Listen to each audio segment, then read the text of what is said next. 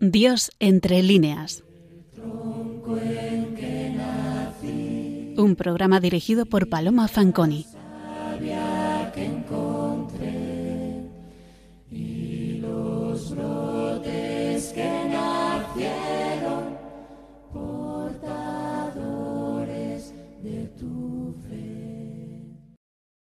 Buenas noches, queridos oyentes de Radio María. En este mes, la programación de nuestra emisora se centra en la Virgen, como no puede ser de otra manera.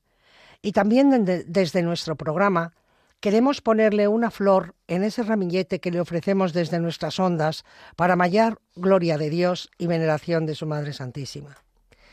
Y hoy hemos elegido, Pilar y yo, a un grande, a un inmenso escritor al que nunca hemos dedicado un espacio completo hasta el momento, Miguel de Cervantes.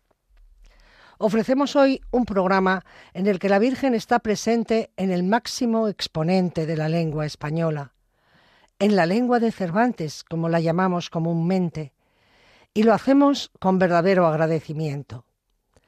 Agradecimiento a ella, claro, y agradecimiento también, en su justa medida, al autor del Quijote, escritor al que los miembros de este equipo guardan especial admiración y aprecio, como no puede ser de otra manera, por la compañía que nos ha hecho a través de sus escritos a lo largo de nuestra vida, y por el espectacular magisterio que ejerce no sólo sobre los literatos posteriores a él, escriban en la lengua que escriban, sino también sobre todos los que nos honramos en pertenecer a esa comunidad lingüística que es la de la lengua española.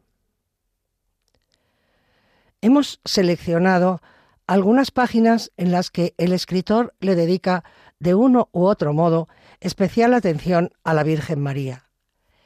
Y siguiendo un orden cronológico y dejando importantísimas obras al margen, empezaremos por un soneto laudatorio que incluyó al frente de la publicación de una obra de su amigo Pedro de Padilla titulada Grandezas y Excelencias de la Virgen Nuestra Señora. Dice así, de la Virgen sin par, santa y bendita, digo de sus loores justamente, haces el rico sin igual presente a la sin par cristiana Margarita. Dándole quedas rico y queda escrita tu fama en hojas de metal luciente, que a despecho y pesar del diligente tiempo será en sus fines infinita.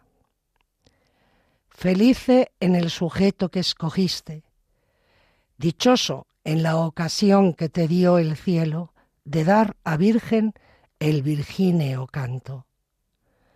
Venturoso también porque heciste que den las musas del hispano suelo admiración al griego, al tuscuer espanto. Era costumbre generalizada en las obras del siglo de oro que diversos literatos escribieran poemas laudatorios hacia el autor de la obra que se publicaba. Como Padilla era amigo de Cervantes, así lo declara él mismo en el escrutinio del cura y el barbero, que se desarrolla en el capítulo 6 de la primera parte del Quijote, le escribió este soneto laudatorio a la publicación de las grandezas y excelencias de la Virgen Nuestra Señora. Pero mayor interés tienen otras páginas del escritor dedicadas a la Virgen. Empezaremos por una obra teatral muy autobiográfica titulada El trato de Argel. Según señala Balbuena Prat, la obra fue escrita hacia 1580 y es realmente la historia de su propio cautiverio. Al año siguiente de haber participado en la batalla de Lepanto, es decir, en 1572, al regresar hacia España desde Nápoles, la galera de don Miguel es apresada por los corsarios turcos y Cervantes fue llevado a Argel, donde durante varios años estuvo cautivo y donde él dice literalmente, aprendí a tener paciencia en las adversidades. A su regreso a España, escribió varias obras de teatro. De entre ese grupo de comedias destacan las supuestamente relacionadas con el cautiverio. Ahí entrarían Los tratos de Argel, La Gran Turquesca, La Batalla Naval, El trato de Constantinopla y muerte de Selim, y años después Los baños de Argel, El Gallardo Español o La Gran Sultana.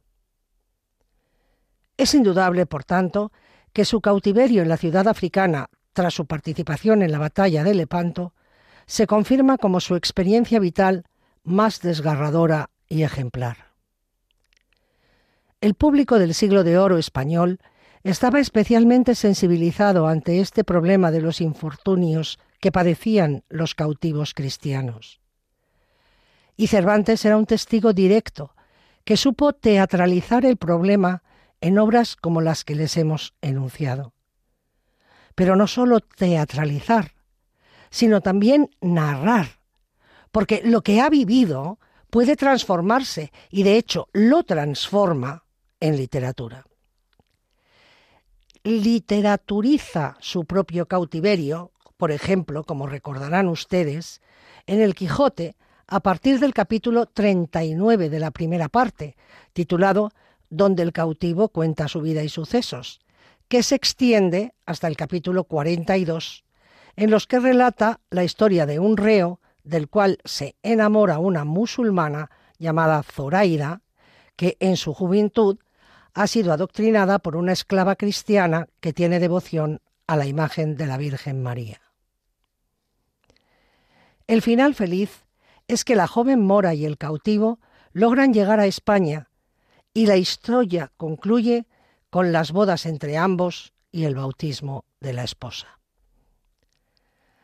A la información que el propio autor proporciona se unen las noticias del doctor Sosa, compañero suyo en la cautividad, que aporta noticias sobre él en su topografía e historia general de Argel. En el trato de Argel, la obra dramática que vamos a comentar, Aurelio el cautivo protagonista, es modelo de conducta religiosa. Fiel a la doctrina cristiana, proclama orgulloso su fe, pues hay muchos casos de apostasía, y reniega incluso de la apostasía fingida cuando se la declara el renegado Pedro, y no duda en proclamar orgulloso, Cristiano soy y he de vivir cristiano. Superada la tentación que padece, tanto por parte de su amada Zahara como de la necesidad y la ocasión, Aurelio refuerza su convicción. Muchos de los cautivos encuentran en la religión la certidumbre de una futura libertad. Los que van a ser liberados, el socorro a sus desdichas. Los que ya se han liberado, el agradecimiento sincero. Los que huyen, la fuerza necesaria para no desfallecer por el camino. Todos, en fin, se acogen a la misericordia divina y a la intercesión de la Virgen María para conseguir la salvación física y espiritual. De ahí que no resulte extraño que en la jornada cuarta de la obra uno de estos personajes cautivo huido, hace una plegaria a la Virgen que dice así.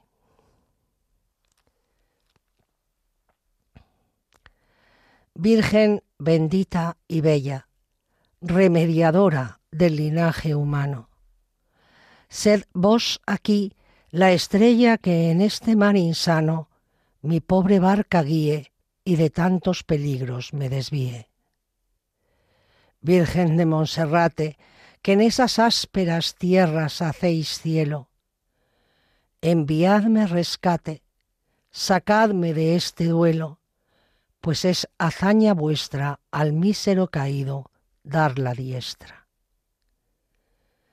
Entre estas matas quiero esconderme, porque es entrado el día. Aquí morir espero. Santísima María, en este trance amargo, el cuerpo y alma dejo a vuestro cargo. La respuesta de la Virgen la incluye Cervantes no en versos, sino escenográficamente, pues señala en la acotación, échase a dormir en unas matas y sale un león y échase junto a él muy manso. Y continuando con la acción, aparece otro fugitivo cristiano que ha perdido también el camino.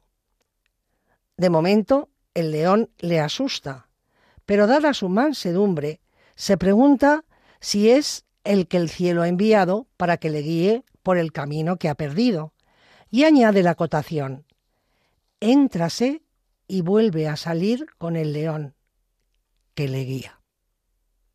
Luego se ha producido el milagro mariano. La escena acaba con los siguientes versos recitados por el segundo cautivo.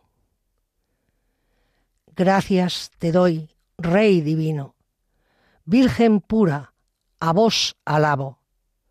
Yo ruego llevéis al cabo tan extraña caridad, que si me dais libertad, prometo seros esclavo. En la escena final se anuncia la llegada de una nave en la que viajan los padres trinitarios para rescatarles. Y en la acotación leemos, salen tres esclavos asidos en sus cadenas que se congratulan de su posible rescate. Uno de ellos, llamado Francisco, piensa que va a mejorar su suerte y literalmente dice,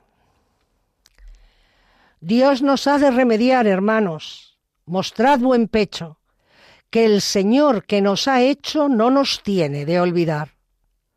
Roguémosle como a Padre nos vuelva a nuestra mejora, pues es nuestra intercesora su madre, que es nuestra madre. Porque con tan santo medio nuestro bien está seguro, que ella es nuestra fuerza y muro, nuestra luz, nuestro remedio. Tras estas palabras, el resto de los cautivos echa al suelo sus cadenas e hincándose de rodillas van recitando las siguientes octavas reales, una cada personaje.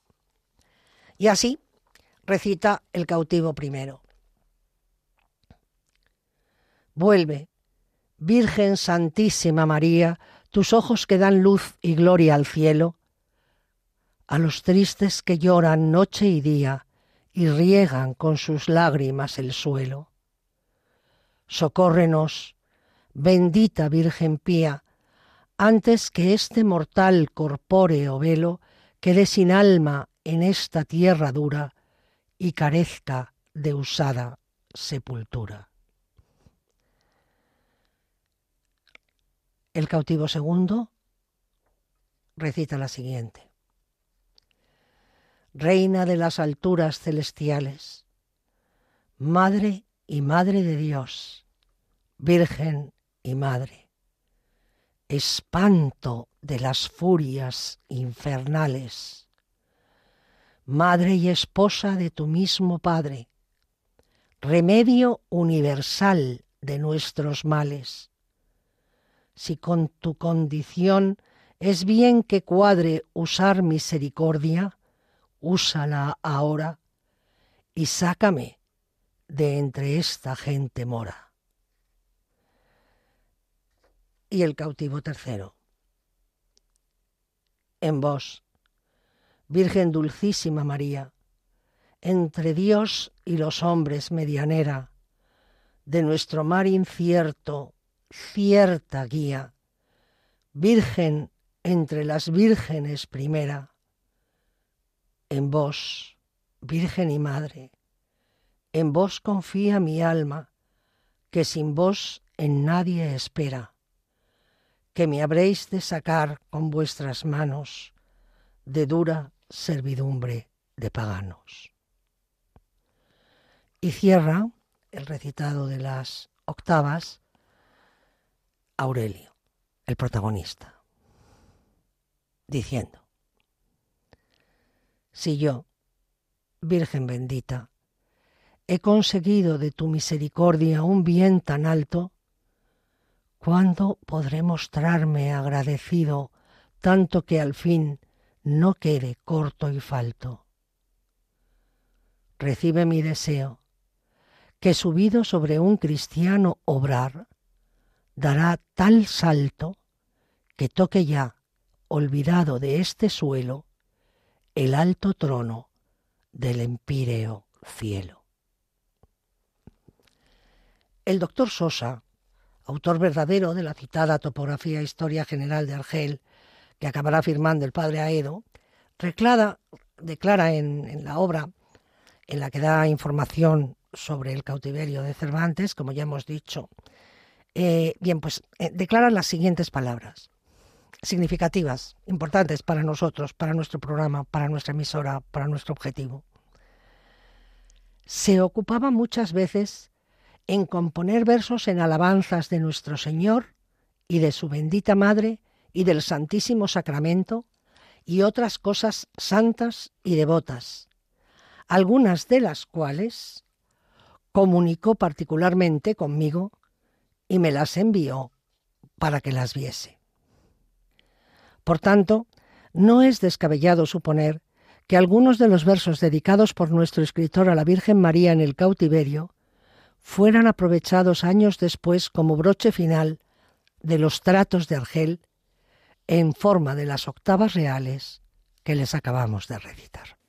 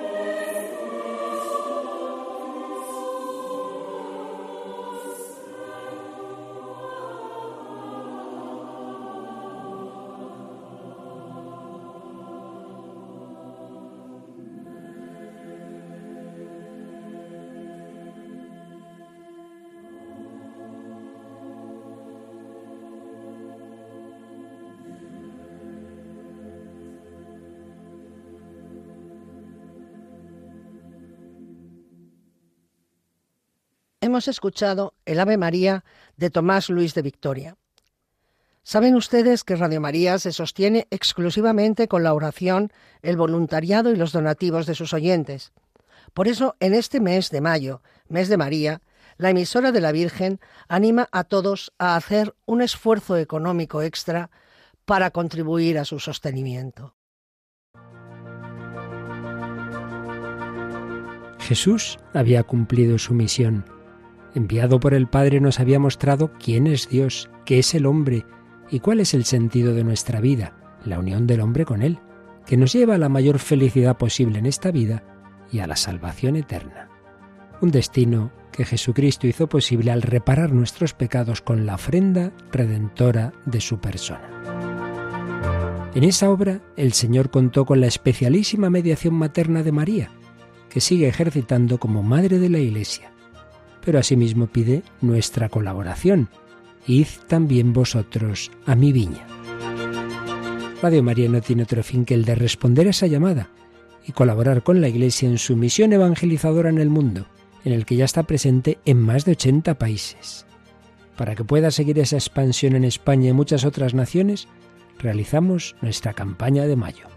Esperamos contar un año más con tu oración, sacrificio, testimonio y donativo. Puedes informarte de cómo colaborar llamando al 91 822 8010 o entrando en nuestra página web radiomaria.es. Con María al servicio de la nueva evangelización.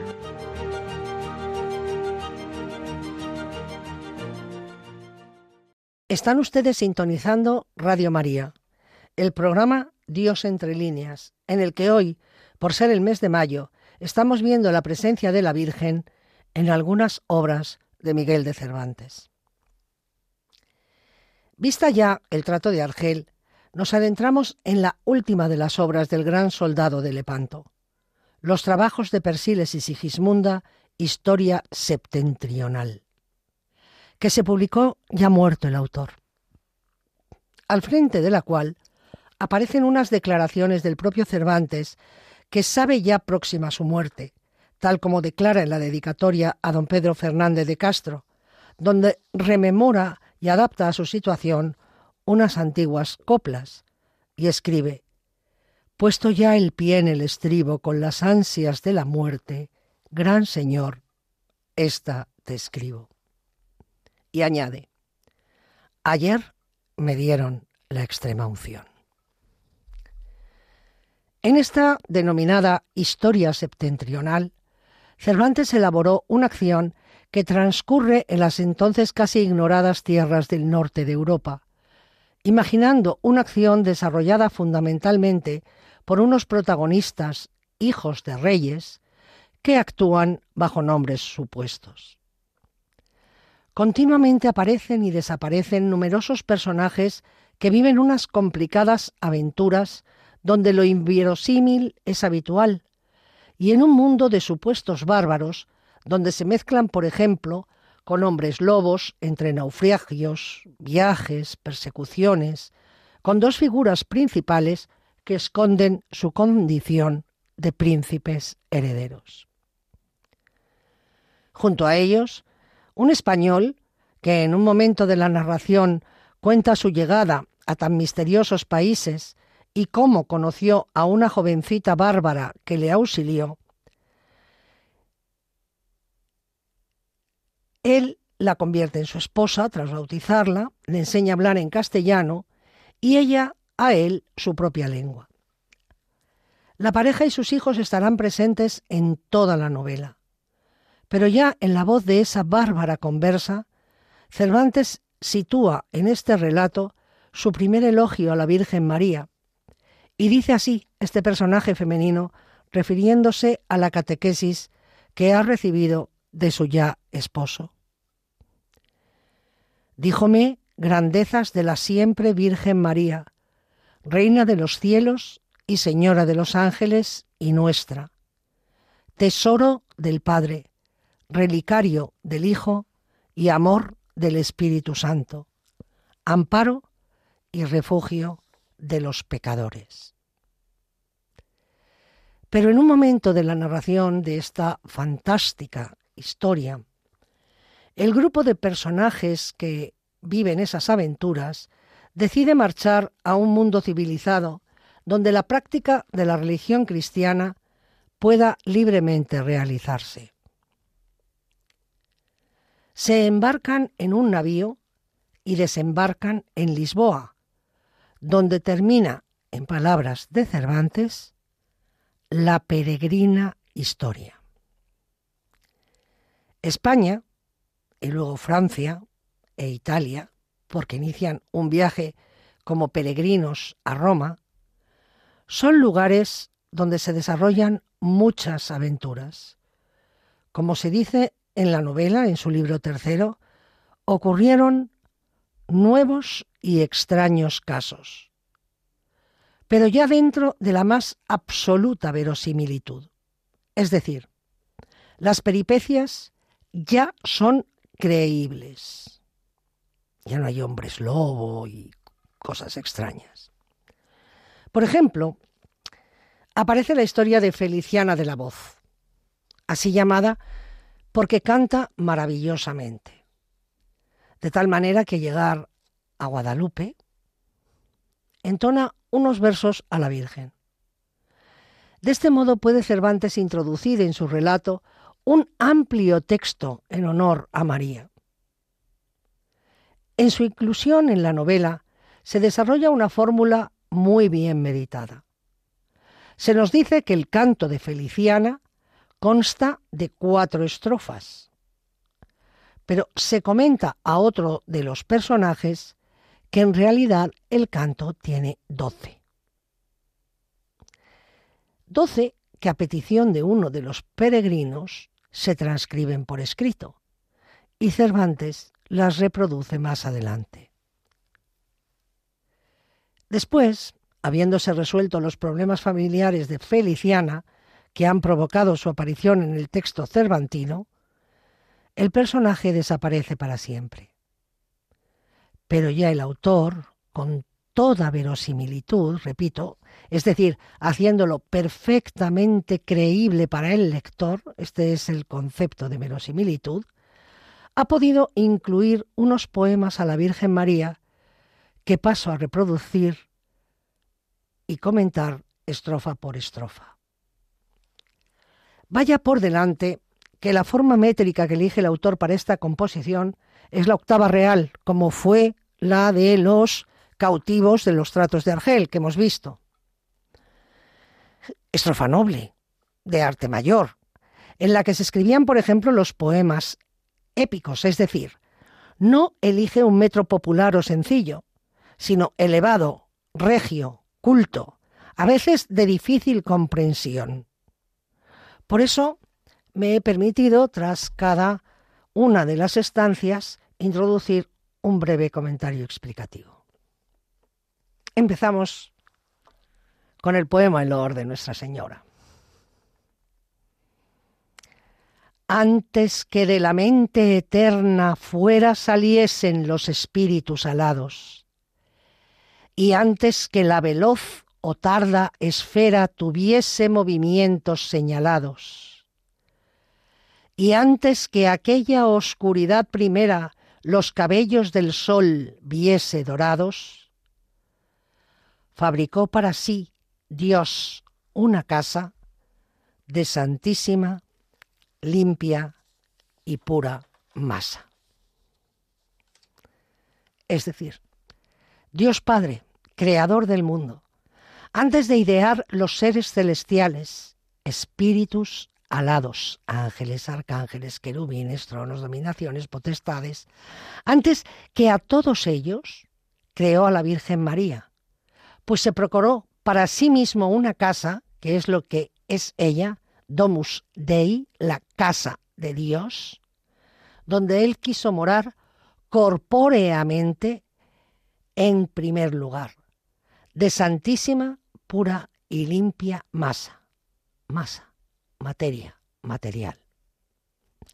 Al definir la palabra antes, el diccionario de Sebastián de Covarrubias, ya en 1611, es el primer diccionario español español, indica compónese con el ante muchas dicciones, como se verá por algunas de las que se siguen, denotando tiempo o lugar. Es decir, el significado era igual que el de ahora, ¿de acuerdo? Denotando lugar, es como debemos nosotros entender aquí la palabra. Antes, es decir, entre las criaturas creadas, aladas, tierras, sol, etc., el primer lugar, no la primera en el tiempo, sino el primer lugar, la primera posición la ocupa la criatura que creó Dios y en la que, cuando tomó materia, quiso morar. Establecida ya esta imagen de la Virgen como casa, el poeta pasa a desarrollarla componiendo toda una alegoría, es decir, desarrolla la metáfora, eso es la alegoría, y continúa el poema. Los altos y fortísimos cimientos sobre humildad profunda se fundaron, y mientras más a la humildad atentos, más la fábrica regia levantaron. Pasó la tierra, pasó el mar, los vientos atrás, como más bajos, se quedaron. El fuego pasa y, con igual fortuna, debajo de sus pies tiene la luna.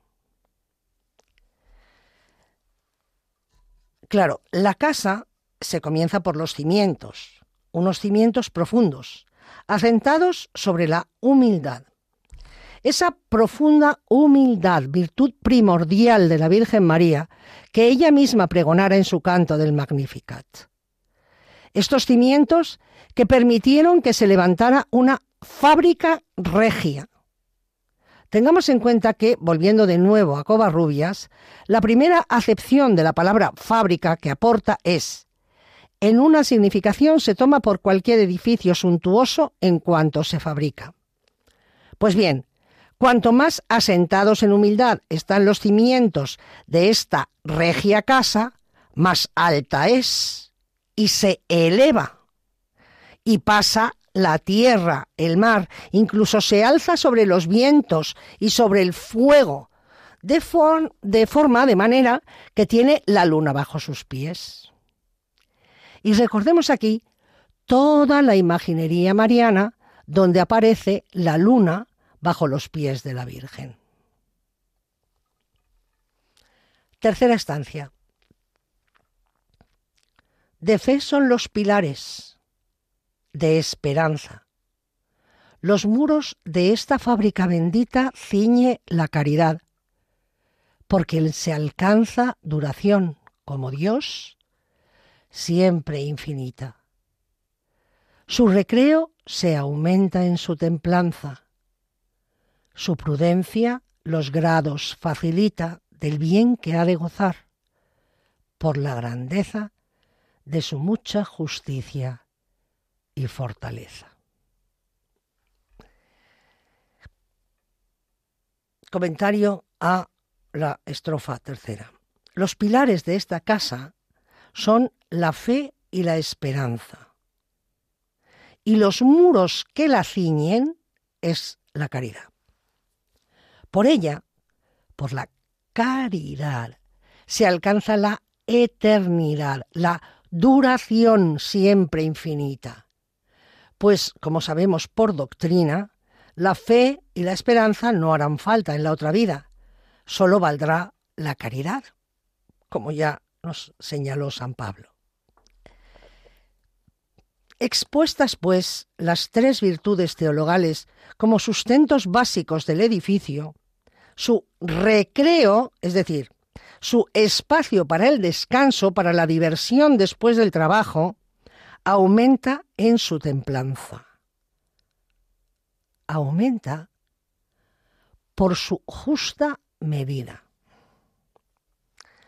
Por la prudencia puede ver el grado en que va a gozar del sumo bien, es decir, de Dios, que es muy alto, dado que está llena de justicia y fortaleza. Quedan así expuestas todas las virtudes, las tres teologales como elementos clave del edificio y las cuatro cardinales como lugar de descanso y de recreo en la casa. Porque claro, no son tan importantes. Y prosigue. Adornan este alcázar soberano profundos pozos, perenales fuentes, huertos cerrados, cuyo fruto sano es bendición y gloria de las gentes. Están a la siniestra y diestra mano cipreses altos, palmas eminentes, altos cedros, clarísimos espejos que dan lumbre de gracia cerca y lejos. Este alcázar, castillo protector de una comunidad, eso es lo que es un alcázar, está adornado por pozos profundos y fuentes eternas. Sobreabunda en agua, agua de gracia, que riega los huertos cerrados. El huerto cerrado es símbolo de la virginidad de María y está basado en el Hortus Conclusus del Cantar de los Cantares, que dice, Huerto cerrado eres, hermana mía, esposa, jardín cerrado, fuente escondida. El fruto de estos huertos es bendición de las gentes, porque es Cristo mismo. A izquierda y derecha, cipreses, palmas y cedros. Árboles todos citados en el eclesiástico, en el elogio de la sabiduría, en que dice que se ha alzado como ellos. Y tiene también claros espejos, imagen tomada del libro de la sabiduría, en que leemos es un reflejo de la luz eterna, un espejo sin mancha de la actividad de Dios, una imagen de su bondad. Así pues, se describe la Domus Dei, la casa de Dios, y sus jardines. El cinamomo, el plátano y la rosa de Jericó se hallan en sus jardines con aquella color y aún más hermosa de los más abrasados querubines. Del pecado la sombra tenebrosa ni llega, ni se acerca a sus confines. Todo es luz, todo es gloria, todo es cielo, este edificio que hoy se muestra al suelo. En estos jardines donde hay cinamomos, plátanos y rosas de Jericó, de color más rojo que las mejillas de los querubines. Y a él, a este jardín y a su edificio, no llega ni siquiera se acerca el pecado, porque es el mismo cielo, cielo que hoy se muestra al suelo. Virgen que vive aquí, que es humana, que está entre nosotros. Y prosigue. De Salomón el templo se nos muestra hoy con la perfección a Dios posible, donde no se oyó golpe que la diestra mano diese a la obra convenible. Hoy, haciendo de sí gloriosa muestra, salió la luz del sol inaccesible. Hoy nuevo resplandor ha dado al día la clarísima estrella de María como el Templo de Salomón, se nos muestra el edificio que es la Virgen María, hoy, con toda la perfección que a Dios le es posible, es decir, toda, sin que hubiera golpe de martillo o edificación. El templo de Salomón, tan pormenorizadamente escrito en la Biblia, hubo de ser, como no puede ser de otra manera, construido con golpes de martillo. Pero sin embargo, este edificio perfecto de la Virgen no ha necesitado tal cosa. Hoy ha salido el sol, el resplandor que supone la clarísima estrella que es la Virgen. Y leemos. Antes que el sol, la estrella da hoy su lumbre, prodigiosa señal, pero tan buena que sin guardar de agüeros la costumbre, deja el alma de gozo y bienes llena. Hoy la humildad se vio puesta en la cumbre. Hoy comenzó a romperse la cadena de hierro antiguo y sale al mundo aquella prudentísima Esther que el sol más bella. Hoy, es decir, ya, es decir, a partir de este momento, creada la Virgen, ha salido la estrella antes y más bella que el sol. Y sin tener en cuenta los presagios negativos, llena las almas de gozo. De manera que, puesta en lo más alto la humildad, se empieza a romper el yugo de la antigua alianza, del hierro antiguo. Y sale al mundo esa prudentísima Esther, pues como sabemos, Esther libró al pueblo de Israel, a quien se identifica con la figura de María. Niña de Dios, por nuestro bien nacida, tierna, pero tan fuerte, que la frente en soberbia maldad endurecida, quebrantasteis de la infernal serpiente. Brinco de Dios, de nuestra muerte vida, pues vos fuistes el medio conveniente que redujo a pacífica concordia de Dios y el hombre la mortal discordia. Explico. Niña de Dios. Y niña aquí es sinónimo de hija, que has vencido a la serpiente, a Satanás. Brinco de Dios. Bueno, esta expresión se explica porque eh, un brinco es una joya pequeña. ¿eh? Entonces dice, joya pequeña, delicada, ¿no? De Dios, que nos has dado la vida y por medio de ti, en quien se encarnó el Verbo, ayudaste a reconciliar al género humano con la divinidad. Continúa. La justicia y la paz hoy se han juntado en vos Virgen Santísima. Y con gusto el dulce beso de la paz se han dado, arra y señal del venidero Augusto. Del claro amanecer, el, del sol sagrado sois la primera aurora. Sois del justo gloria, del pecador firme esperanza, de la borrasca antigua, la bonanza. Hoy, Virgen María, hoy que has sido creada, ya que has sido creada, se han unido la justicia y la paz. Eres una señal del venidero Augusto. Esto de, del venidero Augusto se explica por la idea que se tuvo de que em, el Augusto señalado por Virgilio en su, eh, en su égloga cuarta, ¿no? era una premonición de la venida del Mesías. Continuamos con el poema.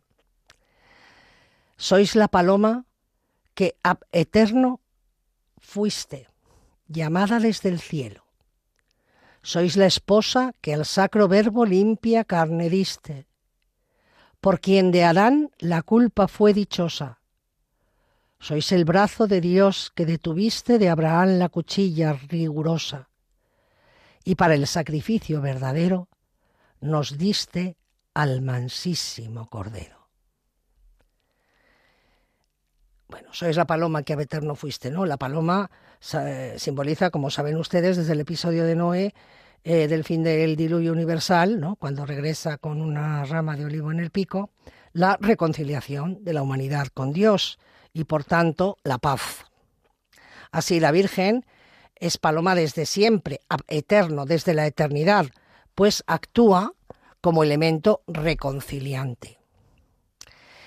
Es claro quien dio carne al verbo, que hizo que la culpa de, Adán fuera dichosa, como se reza todos los años en el pregón pascual, ¿no? Pues por merecer tal redentor, dichosa es la culpa. Es el brazo de Dios que detuvo al brazo de Abraham cuando iba a sacrificar a su hijo Isaac, y es al fin quien nos dio el cordero verdadero del sacrificio verdadero, que es su hijo. Jesucristo. Creced, hermosa planta, y dad el fruto presto en sazón, por quien el alma espera cambiar en ropa rozagante el luto de la gran culpa, le vistió primera.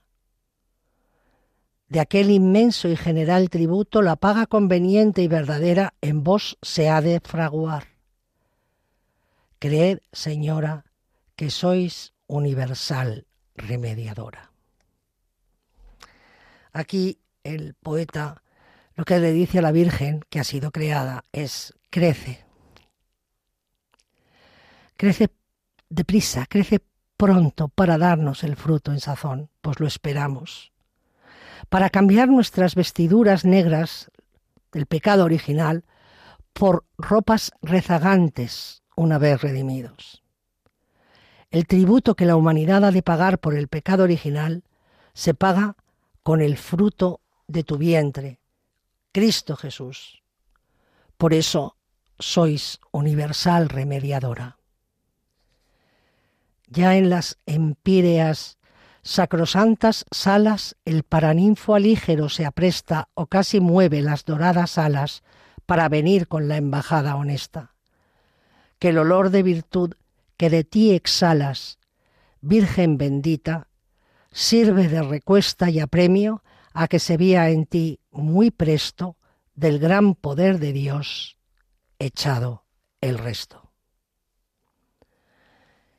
Las empíreas sacrosantas salas son las salas del cielo, las moradas distintas, las distintas estancias del cielo. Paraninfo alígero es una imagen para designar al eh, mensajero o mediador de bodas. Por eso dice, el paraninfo alígero se apresta o casi mueve las doradas alas para venir con embajada honesta. ¿eh? Es el que el mensajero de las bodas.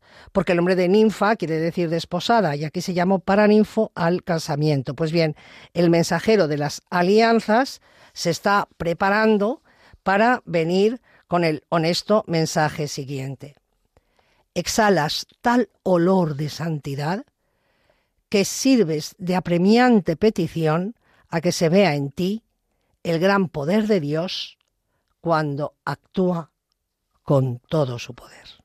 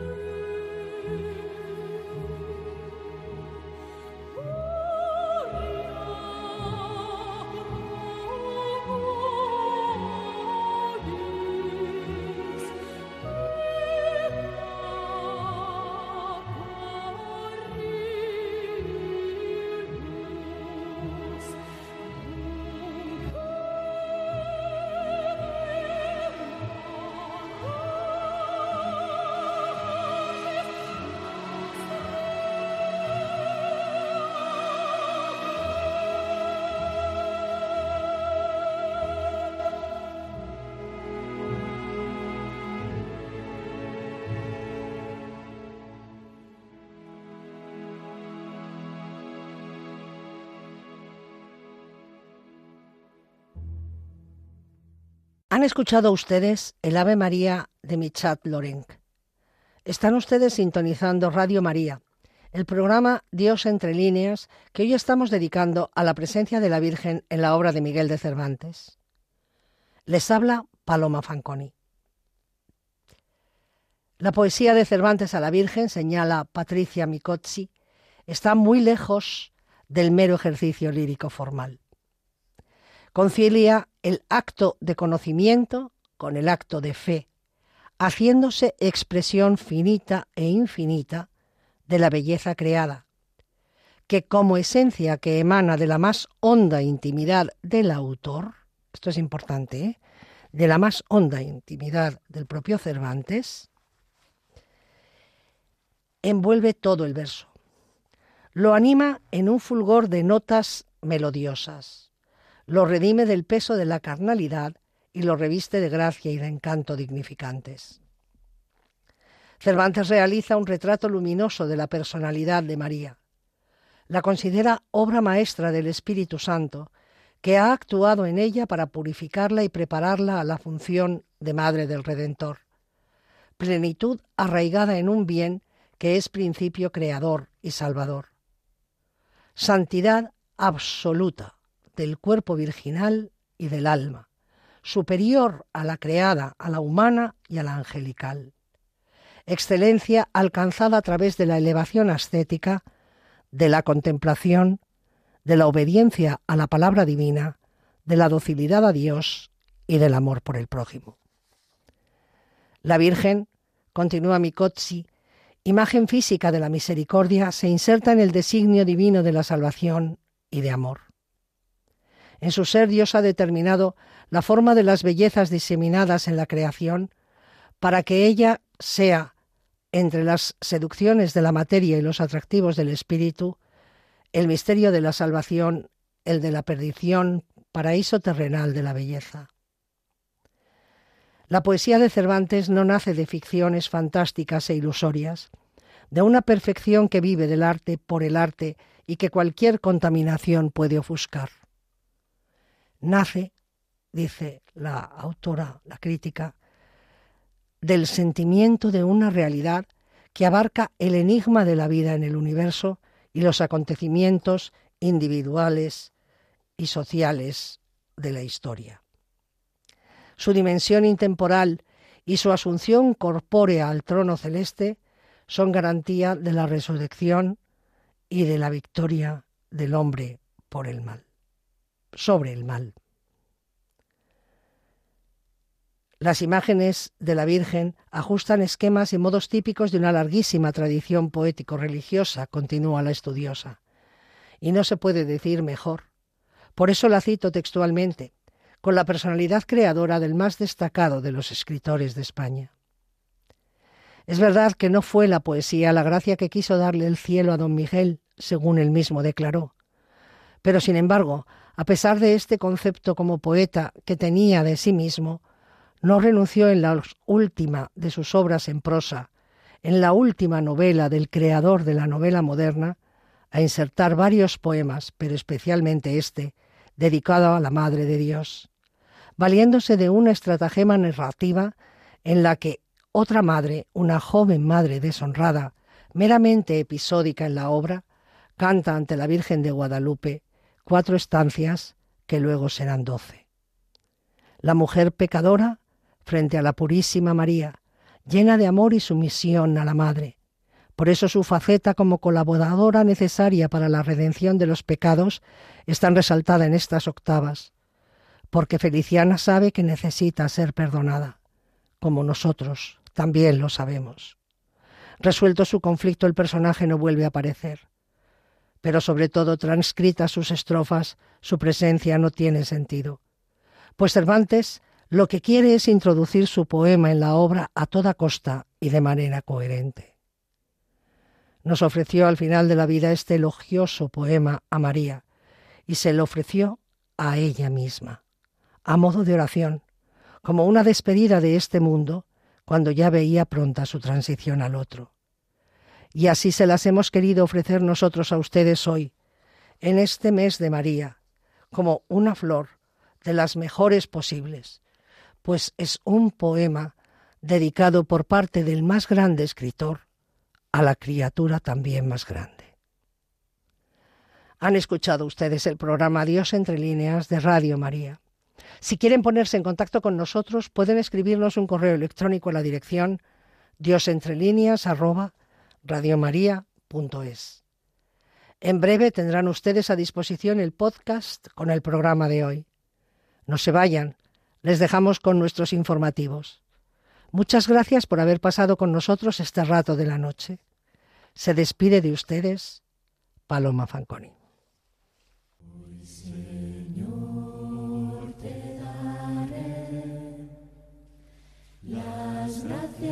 Por mi vivir, tierra y mis amigos, porque siempre fui feliz. Dios entre líneas. Tronco en que nací, Un programa dirigido por Paloma Fanconi.